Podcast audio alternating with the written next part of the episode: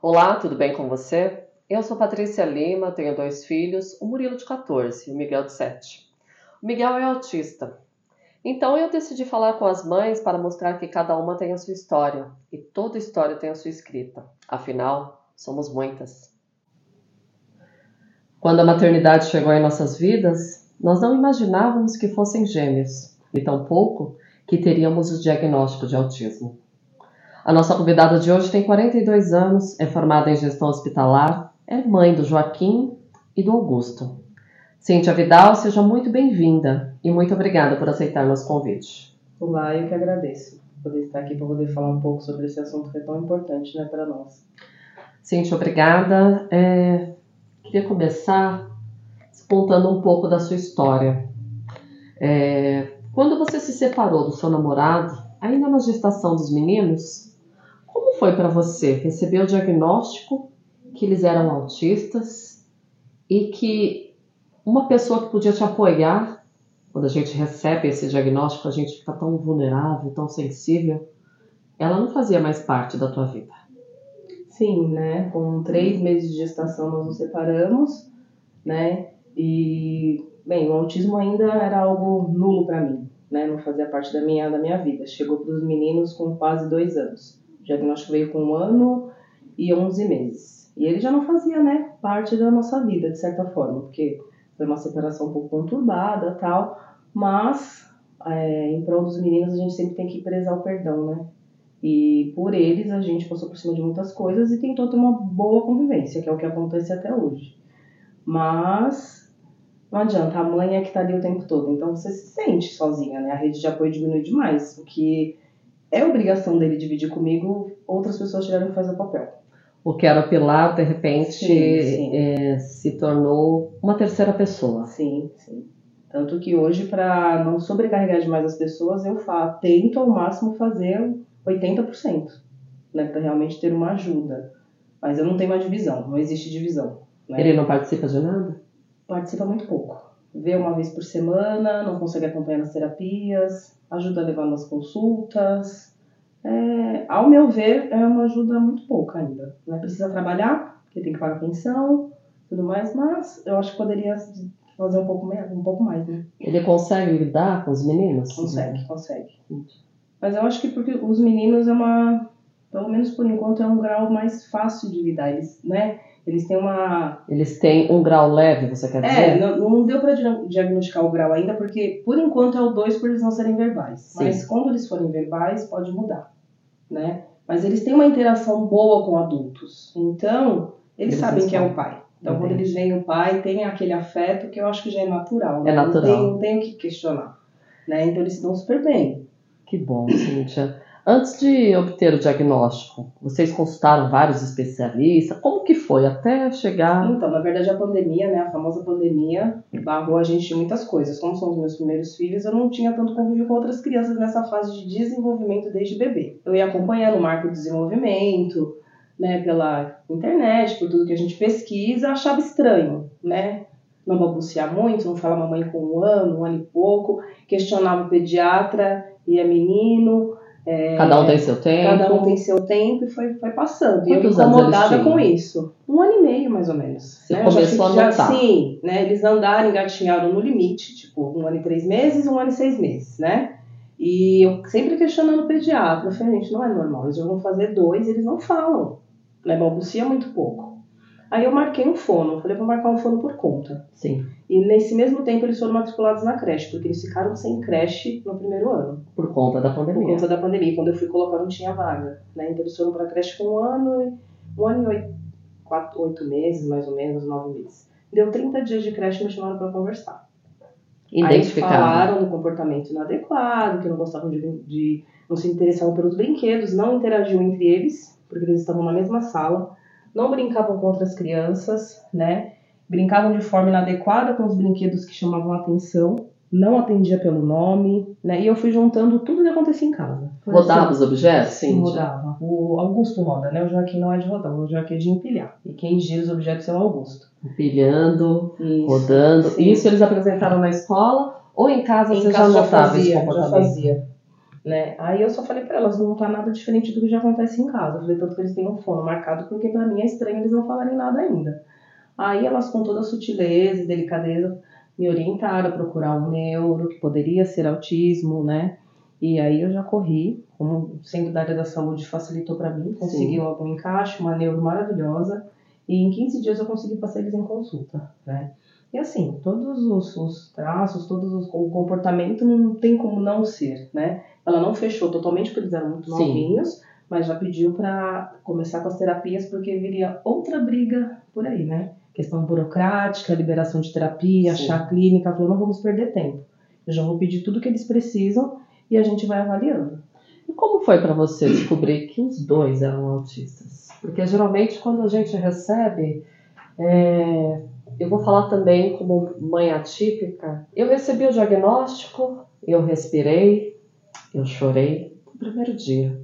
E depois eu fui agir. Eu precisava saber o que, que eu precisava buscar para poder dar uma qualidade para o meu filho se desenvolver. E como que foi para você? Sim, no início a gente sofre, né? Porque são comportamentos que você não consegue ajudar a criança. Aí muitas vezes você chora com ela no início, porque você não sabe o que fazer. É, então foi doído, mas assim, eu acho que eu já tive que me preparar desde que eu estava grávida deles, por outras questões. Então, eu tive que ser forte mais uma vez, né? E buscar o melhor tratamento, investigar, pegar informação de tudo quanto é lugar, de tudo quanto é especialista, ver olhando no Instagram outras páginas para entender o que estava acontecendo com eles e poder ajudar. Teve uma fase de negação, Cintia? Não. Negação eu digo que não, mas eu digo o porquê, né? Disso acontecer com eles, de repente de uma família que não tenha tanto recurso para ajudá-los né? Mas assim, uma negação e não aceitação não. Como que é para você ter duas crianças dentro do espectro? Você é uma mãe solo, a tua rede de apoio poderia ter sido o teu namorado. Não, não, você não pode contar. Em contrapartida, é, lidar com essa questão para nós, enquanto mães, é muito mais difícil porque nos, nos, nos sobrecarrega. Muitas precisam deixar de viver de viver sua vida profissional para viver só em detrimento das crianças, porque temos uma rotina muito intensa de terapias. Sim.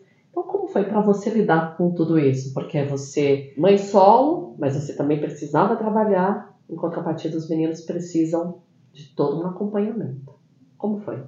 Ah, fácil não, não, não foi e não é, né? É, a gente se anula, de certa forma. Você deixa de viver para você e coloca eles em primeiro lugar e você vai ficando para trás. Você vai fazendo o que é necessário para você, mas correndo atrás de tudo que é possível para eles. Não, não, tem o que fazer. Né? Você, na verdade, é, eles é que dão força Sim. né? para a gente seguir, entendeu? E correr atrás de tudo que é necessário, brigar com o que tiver que brigar. Né? Então, eu, eu não me apeguei muito a essa questão do, do pai não poder ajudar. É, não é fácil, tem dias que você quer descansar, que você quer dormir, você não pode, né? Então, assim, é difícil, mas eu, eu tento me apegar ao amor, né? O que eu sinto por eles, porque eu acho que diante de qualquer terapia que exista, uma coisa que nunca faltou dentro da nossa casa é o beijo, o abraço, eu te amo todos os dias. Então, assim, isso é uma coisa que é natural para eles hoje, abraçar, beijar. Já começaram a interagir entre eles dessa forma, faz uns 15 dias, porque eles nem se percebiam. E isso não foi terapeuta que foi me, me ensinar, é não foi médico, entendeu? Eu falei assim, a gente vai começar disso porque muitos falam que os autistas não gostam de ser tocados, que não gostam, né? E assim, em casa é diferente. Então a gente já agiu dessa forma com o instrumento que a gente tinha no momento. Então mudou, é, depois que vocês tiveram o diagnóstico, mudou a forma de você lidar com os meninos? Porque nós, enquanto mães, é, assim, é, nós temos as nossas demandas e, e aquela rotina que é bem intensa, mas às vezes somos humanos, né? Nietzsche já dizia que somos humanos, demasiadamente humanos. Então a gente grita, para! Fica quieto! E muitas vezes o gritar, o brigar com eles incomoda. Sim. Eles se desregulam. E a partir do momento que a gente recebe esse diagnóstico, muda a forma. Muda. Porque aí você sabe a hora que você pode dar uma bronca e a hora que você tem que dar o acolhimento. Né? Então, hoje em dia eu consigo distinguir uma birra de uma crise. Né? Então, se for uma birra, uma desobediência de uma criança comum, de uma criança da idade deles, eles vão ser repreendidos por isso. é o que eu sempre falo. Eu não costumo tratá-los como coitados ou como autistas. Eu tento, ao máximo, tratá-los como uma criança normal. Então, se eles tiverem que levar bronca e repreender de alguma situação, eu vou fazer isso. Mas tem aquele momento que dá vontade de chorar, né? Sim, Que a gente sim, senta sim. e fala, meu Deus. Porque lidar? nos momentos de crise, nem sempre você vai conseguir acolher. Você vai ter que esperar passar. Porque no primeiro momento ele não quer saber de ninguém. Você tem que colocar num ambiente seguro e ir conversando e tentando acalmar e usando né, os reforçadores, os objetos que ele gosta, o que. Vai- Mas às vezes no primeiro momento não vai, vai levar uns 10, 15 minutos para ele aceitar. Né? Às vezes, esse tempo todo para querer um abraço, não vai querer nem que você toque. Mas a gente tem que ser paciente Eles tomam alguma medicação, Cíntia? começaram a tomar tem mais ou menos um ano. Por conta de eles são muito agitados, né? E o sono. Acordavam demais de madrugada, não dormiam direito. E quando não dorme direito de noite, não rende de dia. Sim. Então foi muito difícil. Aí eles começaram a tomar melatonina, né? Pra ajudar a induzir o sono. Só que só a melatonina não ajuda. Não porque Ela ajuda. só induz, ela não deixa a criança dormir a noite toda. Aí teve que entrar com medicação pro sono. O que, que eles tomam? Eles estavam tomando antesina. É um remedinho de pressão, mas que na neurologia é muito utilizado, Sim. né? Pra Pra- um rebaixamento. Isso, isso. Só que no momento saiu de linha. Então eu não sei se vai voltar. E aí eles estão com risperidona. A tá? risperidona é para dar uma melhorada na agitação motora. Sim, né? sim, sim. Aí o Joaquim toma tanto à noite quanto de dia, porque ele já estava começando com os quadros de agressividade, de ter crises e, e não melhorar, ficar muito tempo nervoso, né? Então ele já está um, um mês e pouco e ajudou demais. Ele no foco, em prestar atenção nas coisas, na calma, né? O Augusto não, não teve a necessidade durante o dia, então ele toma para dormir. Dorme igual Só pra passarinho, dormir. Só para dormir. Mas é necessário, não tem jeito. Porque senão nem a gente descansa, a gente não aguenta. Não sabia que eles podiam utilizar a melatonina. A melatonina a doutora passou desde a primeira vez que eu falei que eles estavam com problema no sono, ela já passou. Melatonina. Que bom que eles responderam bem. Sim, né? sim. Cíntia, é, o que você diria para as mães que estão nos ouvindo agora e elas acabaram de receber o diagnóstico que têm filhos gêmeos e que são autistas? Quê? essas mães. Bom, eu diria força, eu acho que é esse, em primeiro lugar, né? E, enfim, não é fácil, a gente, todo mundo vai ter esse momento de luto, mas a gente tem que seguir, porque o tempo corre, eles precisam dessa ajuda, e eu acho que a partir do momento que você consegue aceitar e vai atrás de informação, você consegue tranquilizar seu coração, porque você vê que você vai conseguir ajudá-los, né? Só que para isso você tem que ter conhecimento. Então tem que ir atrás de conhecimento de um bom neurologista. Eu acho, eu sempre falo para todo mundo que isso é fundamental você ter um profissional Sempre assim. que de início já te dê um laudo, porque juridicamente, né, vai chegar uma hora que você vai ter que brigar juridicamente por alguma coisa. Exatamente. Não tem, não tem como não brigar, a não ser que você, você não queira que seu filho, não consiga que seu filho tenha um tratamento adequado. Para ele ter o tratamento adequado, uma hora ou outra você vai ter que brigar judicialmente. E para isso você precisa de um bom relatório médico. Com certeza. Então, assim, é é, pra mim é a chave. Comece por um bom neurologista, né? Porque ali ele vai te encaminhar para o melhor tratamento e qualquer problema que você tiver e tiver que buscar é, ajuda judicial, o documento que a gente tem, que qualquer juiz vai acatar, é o laudo médico. Né? Então, assim, tem que, tem que ser forte, né? Não adianta a gente ficar chorando, se lamentando ou omitindo Porque não vai não mudar. vai resolver, entendeu? Então, assim, não adianta omitir da família, omitir da, da escola, do mundo, entendeu? Porque todo mundo precisa saber disso, né? E principalmente para respeitar a criança. Hoje em dia, eu demorei para começar a colocar o cordão dos meninos de identificação, porque realmente eles passam na rua, ninguém percebe nada. não tem cara. E muitos da família falam, ai, não, não tem nada, e não é bem não parece. Né? Por isso que eu falo que o conhecimento É é, é o principal, porque a partir do momento que você tem conhecimento, você pode falar alguma coisa. Enquanto você não tiver, você não vai conseguir nem brigar pelo seu filho. Perfeito. Porque quando alguém vier falar alguma coisa, como você vai responder se você não, não procurou saber como que vier, né? Então, assim, hoje em dia eles usam cordão. É outra realidade. Quando eles chegam num local e eles estão incomodados, O estão olhar da chorando. pessoa é diferente. Exatamente. Não deveria ser. Mas é. Mas se a gente precisa desse- disso para as pessoas terem compreensão, Tá eu estou tudo bem. conseguindo que eles consigam ter. E é ótimo, eles vão chorar, eles vão se incomodar e todo mundo vai falar, tá tudo bem. E ali tem uma condição diferente. Vamos para um rápido intervalo e voltamos em 30 segundos. Voltamos com a nossa convidada de hoje, Cíntia Vidal, e agora nós vamos falar sobre rede de apoio. Rede de apoio, vamos falar um pouco sobre tratamento. Você passou por outras clínicas até chegar a essa que os meninos estão agora. Como que, como que foi esse processo? Então, assim que veio o diagnóstico, começou a saga do tratamento. Né? É uma saga. E aí o convênio não libera o total de terapias que é necessário, então eu já nem perdi tempo, já contratei um advogado, já entrei com liminar para eles terem o total de terapias necessárias por mês, né? E não demorou. Aí o diagnóstico veio em abril, final de abril, não, finalzinho de março, começo de abril. Em maio a gente já estava procurando clínica, em junho eles já estavam fazendo tratamento. E aí vem aquela questão, né? Se o lugar é adequado, se não é. Se atende, Então, assim, eu fui né? conhecer várias clínicas e, enfim, tinham, eles chegaram a fazer umas duas avaliações e até uma sessão em uma que eu não achei adequada, não achei segura. Então eu falei, não, aqui não vai dar. E aonde eles fazem hoje atualmente, na época não tinha vaga. Então, por isso, para mim, foi mais difícil conseguir logo uma clínica. É uma Só que de demanda, tan- né? Isso, só que de tanto pesquisar, surgiu vaga. Né? Então, graças a Deus, ele, eu consegui já colocá-los lá praticamente diretamente. E o lugar, sem palavras, né? Eu gosto bastante, os meninos se adaptaram muito bem, mas essa questão burocrática de convênio eu brigo até hoje. Brigaremos. Brigo, e assim, mesmo com o processo ganho, eles ainda se fazem de, né, Sim. de louco e Sim. demoram para pagar. Os meninos tiveram que suspender o, o tratamento do- por dois meses esse ano. Foi bem difícil, porque eles já estavam adaptados. Houve uma mudança de comportamento brusca. Revirou tudo do avesso para nós, né? Mas aí, né, a gente retornou, retomou, né? Faz acho que três meses. E eles estão indo super bem. Há quanto tempo eles estão fazendo esse acompanhamento multidisciplinar nessa clínica? Há um ano, quase um ano e meio. Um ano e meio. Quantas vezes eles vão?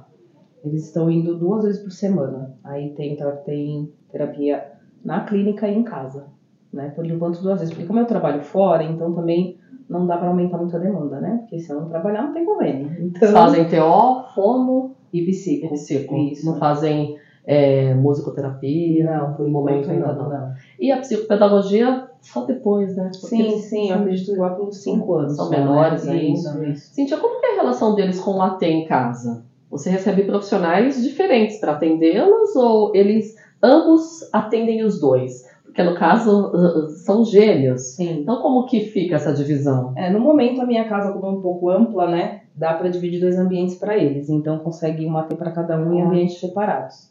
No mesmo dia, no mesmo dia, mesmo no horário. mesmo horário. Só que eles te começaram a ter AT fazem dois meses. Porque por conta dessa Nossa. burocracia do convênio, ano passado eles não tiveram. E aí teve a paralisação em fevereiro, quando eu retornei, eu falei, ó, eu só retorno com AT, porque eu não vou esperar mais. É, porque independente do- da questão do convênio, bu- né, da burocracia, eles precisam do tratamento fora da clínica. Então, se não puder seguir com o tratamento fora, eu procuro outro local que possa adequar todas as, as terapias que eles necessitam. Mas isso foi por uma burocratização do próprio convênio. Sim, sim. Eles não liberavam Não, o então eles não, não, eles não liberavam o pagamento, eles demoravam muito para pagar. Então, como que a clínica ia Vai colocar outras Entendi. terapias, sendo Sim. que já estava virando uma bola de neve a conta que a gente tinha para pagar, né? Mas agora tá mais regularizado. E faz toda a diferença, né, Cintia, o tratamento é, clínica e em casa. Porque Sim. em casa é que eles apresentam muitas vezes. Eu, eu costumo é, dizer que assim, o Miguel na clínica é um. Sim. O Miguel em casa, comigo, é outro. E aí é importante quando você tem o AT em casa, porque ele vai, ele começa a perceber alguns comportamentos e junto com o profissional, que é a psicóloga, ela- eles vão começar a adequar. Eu ainda não tenho muita visão do AT em casa, porque quando Isso, eles claro. entendem, quando eles atendem, eu estou trabalhando, né? Eu não estou no, no local e começou faz pouco tempo. O que eu sinto falta é do AT na escola. Faz muita diferença. né? E o nosso querido governo não libera, pra, a prefeitura, o estado não libera AT para SEI, para EMF. Então, eu, talvez com muito custo para quando começar no fundamental, mas pelo que eu estou ouvindo falar, Eles falam que tem aquele, o AVD, não, gente, não tem condições. E assim, o que eles precisam entender, porque eu fiquei uma hora brigando, conversando com uma das responsáveis lá pelo, pela parte de inclusão, me fugiu o órgão agora que, que tem aqui na, na, na Zona Norte, que trata disso, porque eu fui o Cefai. Faz. Aí, então, é a- órgão que regulamenta. Isso, e a, a responsável pela, pela, pela SEI que os meninos estudam, né, é, foi até lá, ela já até conhecia eles, eu falei, pronto, se ela conhece, né, eles brincam normalmente, então vai falar que não precisa mesmo, Sim. né, porque eles não conseguem enxergar Não o comportamental. Então, para eles, como as crianças estão numa fase que o pedagógico não precisa ser tão desenvolvido, é mais, né, a parte de recreação, eles falam que as professoras conseguem dar conta. Então, assim, que não, não tem necessidade de uma terapia aba numa creche. Eu, e eu briguei e falei, então, só que cada indivíduo é É um, diferente. Cada exatamente. autista vai ter uma necessidade diferente. E as professoras já têm que dar conta de 20, 30. É, o que vai acontecer é o atraso, porque o que o meu filho não conseguir acompanhar, ela não vai poder voltar atrás. Não tem ninguém dentro da sala de aula, não tem nenhum assistente, nada, porque eles Não. falam do AVT que tem para ajudar nas, nas- atividades de vida diárias, dentro O da. AVD, pelo que eu entendi, começa com entre 4 e 5 anos. Eles porque- têm três. É, né? eles têm três, né? Já quase quatro, então são as professoras. Entendi. Até o ano que vem são as professoras. Tem o- os ATs que eles chamam, né? Mas que ajuda a escola inteira. Isso é na- nas trocas de turno, né? De um ambiente para outro, na refeição. Então, assim, os meninos são muito ajudados nessa hora, né? É uma creche muito boa que já entendeu a situação deles, conhece o comportamento e tenta adequar tudo do que for melhor para eles não se desregularem. Né? Então, junto a isso, eu estou bem tranquila.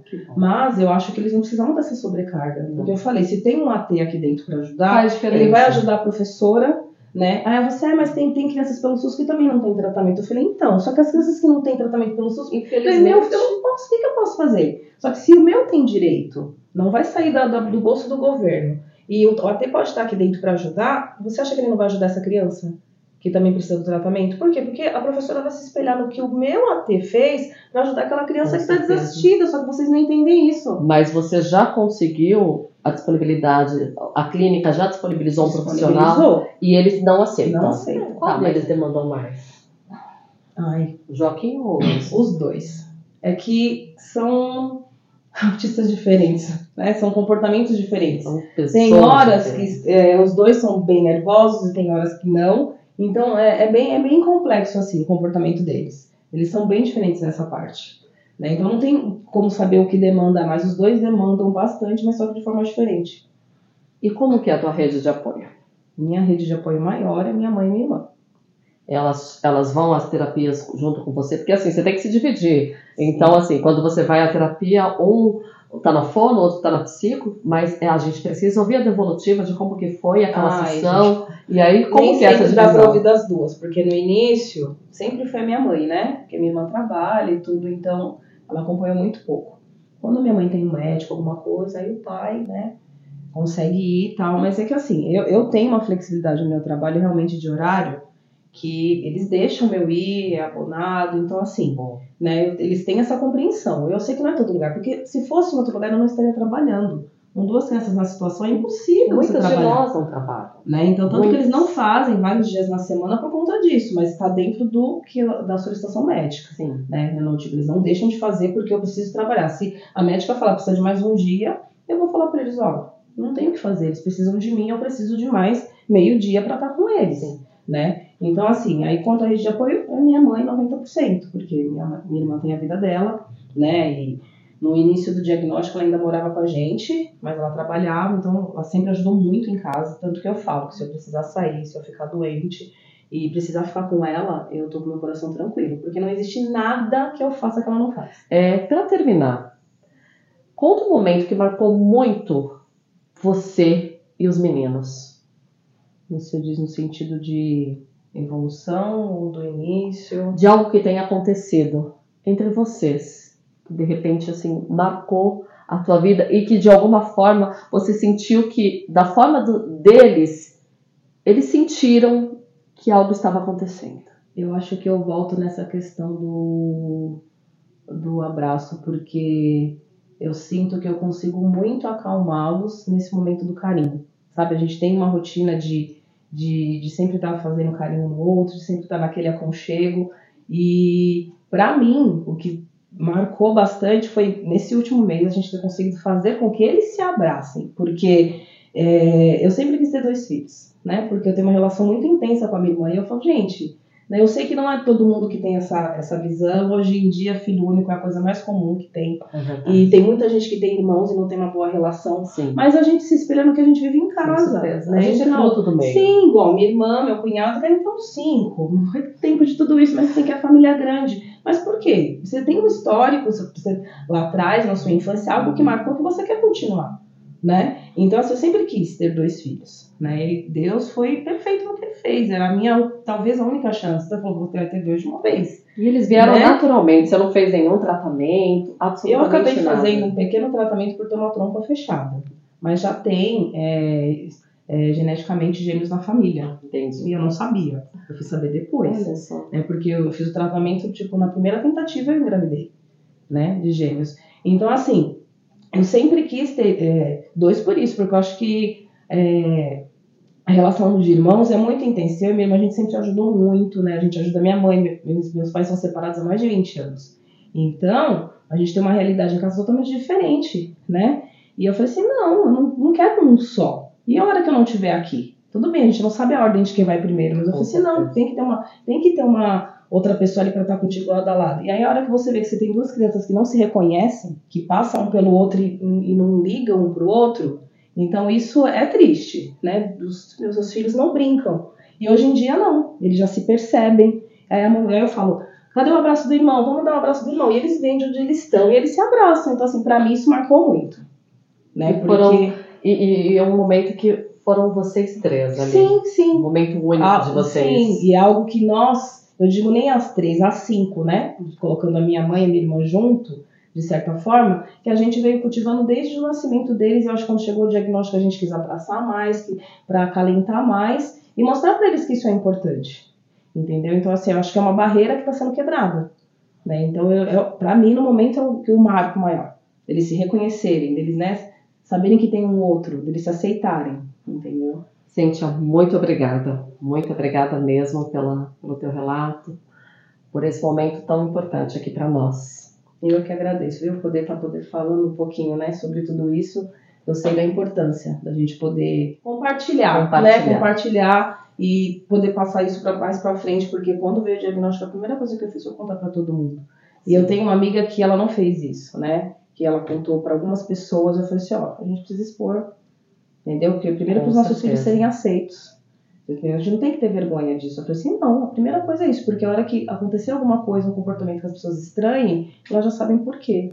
E isso deu força para ela poder fazer o mesmo também, né? Então, é mais fácil da gente encarar as coisas, gente. E é isso, tá bom? Perfeito. Obrigada. Obrigada pela sua companhia e eu te espero na próxima semana com mais um episódio de Mães Atípicas. Somos muitas. Esse podcast tem produção de Flávio Silva e Patrícia Lima. Edição de Flávio Silva.